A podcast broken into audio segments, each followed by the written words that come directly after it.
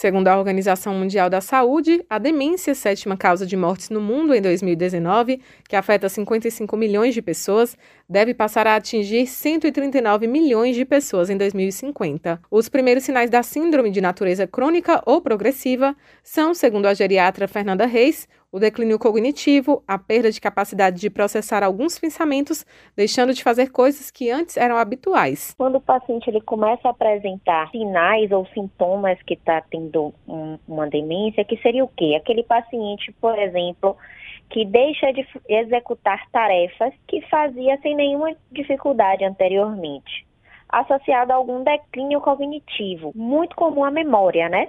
Que é o que caracteriza a doença de Alzheimer. Então, aquele paciente que vem perdendo a memória, queixa-se de, de falta de memória, associada a uma piora cognitiva, com perda de funcionalidade, ele deixa de fazer coisas que fazia no seu cotidiano, a gente já classifica ele como uma demência possível Alzheimer. Segundo o neurologista Ivar Brandi, é importante não associar o envelhecimento à demência. É importante enfatizar que demência não faz parte do envelhecimento. Há alguns anos era comum as pessoas utilizarem termos como demência senil. Este é um termo equivocado porque atribui à senilidade, ao envelhecimento, um quadro demencial. E o envelhecimento não está associado à demência. Com o envelhecimento, há uma modificação nas funções cognitivas, algumas Algumas funções tornam-se inclusive melhores com o passar da idade, como o pensamento abstrato e memória para faces, mas outras funções podem apresentar discreta alteração, mas não há demência associada ao envelhecimento.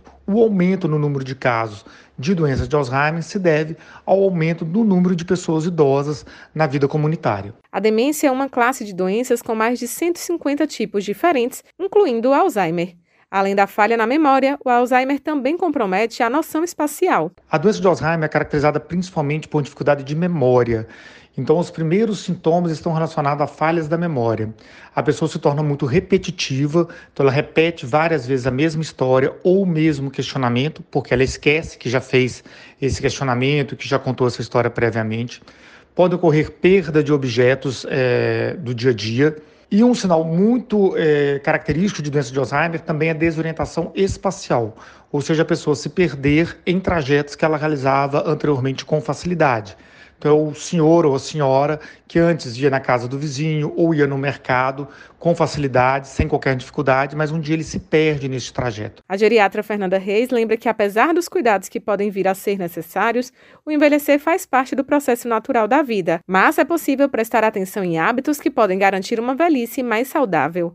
Na verdade, a gente tem que entender como um processo natural mesmo do ciclo da vida. O envelhecer faz parte, mas a gente tem que ter consciência do nosso envelhecer saudável. Não é fórmula de bolo, né? Cada paciente é um paciente, mas a gente pode adotar medidas para a gente cada vez mais ter essa autonomia garantida.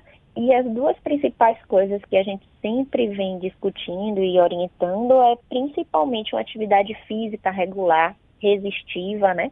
Que trabalhe, que fortaleça a sua musculatura. Uma dieta também balanceada, com rica mais em proteínas, justamente para não perder essa massa magra. O relatório da OMS destaca a necessidade urgente de fortalecer o apoio a nível nacional, tanto em termos de cuidados às pessoas com demência, como no apoio às pessoas que prestam esses cuidados em contextos formais e informais. Raíssa Novaes para Educadora FM.